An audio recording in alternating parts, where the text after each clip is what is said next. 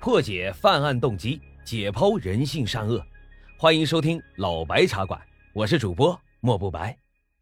好了，那我们言归正传，开始讲今天的案子。话说这一九九八年，山东枣庄啊，曾经发生了一件令人震惊的灭门惨案，母女三人全部被人杀害，并且死者的面部被残忍的毁坏，剪刀、电熨斗、锤子、砖头、锄头。电线，只要是在现场你能够看到的东西，全部都被罪犯当成了凶器来使用，手段之残忍啊，令人发指。然而，令人意想不到的是啊，警方在案发现场并没有发现任何直接能够指认凶手的线索，以至于这起案件一度成为了一桩悬案。直到十四年以后，刑侦技术的迅速发展，才最终将凶手绳之以法。那么这个凶手啊，他到底是谁呢？他为什么要杀害这母女三人，又残忍的毁尸呢？他们之间又有着怎样的仇恨？今天啊，咱们就来详细的聊一聊这起灭门的惨案。一九九八年的五月二十号，山东枣庄的民警接到了村民的报警，有人声称啊，自己的村庄，也就是东六村发生了命案。很快，警察就赶到了案发现场。发现这是一个比较偏僻的民房，刚打开房门啊，屋内刺激的血腥味就扑面而来。从墙上大面积的喷溅状血迹来看，毫无疑问的是，这里就是本案的第一现场。屋子里呢，躺着两具赤裸的女尸。经过村民的辨认后，民警得知，死者啊就是住在这里的王二妮和她的妹妹王秀云。从案发的现场来看。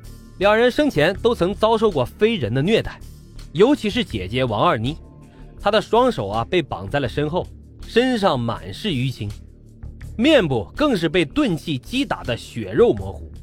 从她的大腿内侧啊，警方提取到了一块类似于金斑的物质，很显然，王二妮生前啊也是遭受到了暴力性侵。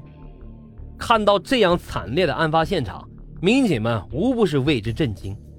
他们只能努力地寻找着线索，希望通过搜索线索啊，来尽快将凶手绳之以法。但是很快，刑侦队的人就发现这个凶手异常的狡猾。虽然现场凶器遍布，但是这些凶器啊，全部被人刻意的擦拭过。最终，警方也只是在一把刀上提取到了一枚残缺的右手食指的指纹。虽然说没能在现场找到任何可以指认凶手的线索。但考虑到王家住的是农村自建的土房，犯罪嫌疑人啊应该会很容易的在地面上留下脚印。想到了这儿，民警呢便开始仔细的搜寻了起来。很快，他们便在门口发现了三枚带血的脚印。但是让人遗憾的是，这三枚脚印啊并不完整。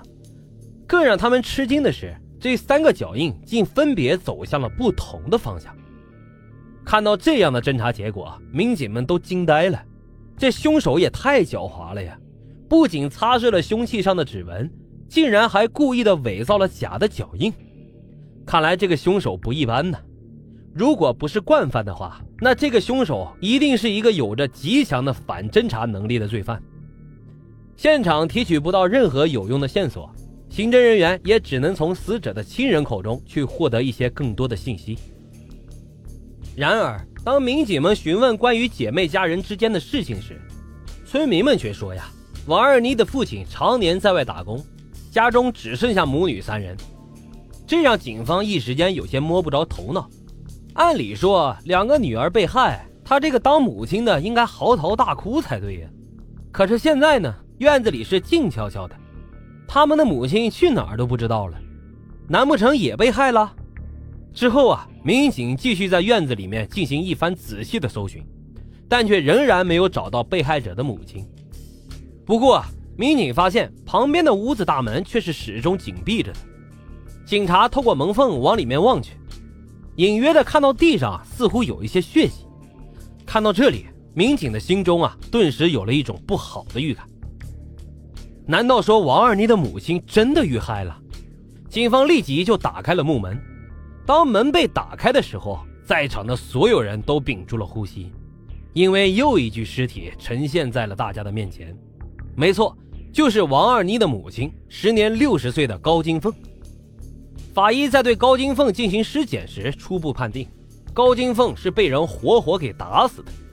她的头部啊有被重物猛击过的痕迹，墙上呢也有喷溅状的血迹。很快，警方就在屋子里找到了作案凶器，那是一块带血的砖头和一把带血的锄头。但是毫无意外的是，警方依然没能从凶器上提取到犯罪嫌疑人的指纹信息。而警方从死者高金凤的房间里的一片混乱来推测，凶手啊一定是在寻找着什么东西。之后，民警便对高金凤的房间进行了仔细的全方位的检查，但他们发现啊，除了桌上有少量的现金之外，屋里就再也没有其他的财物了。因此啊，警方推断，凶手一定是因财杀人。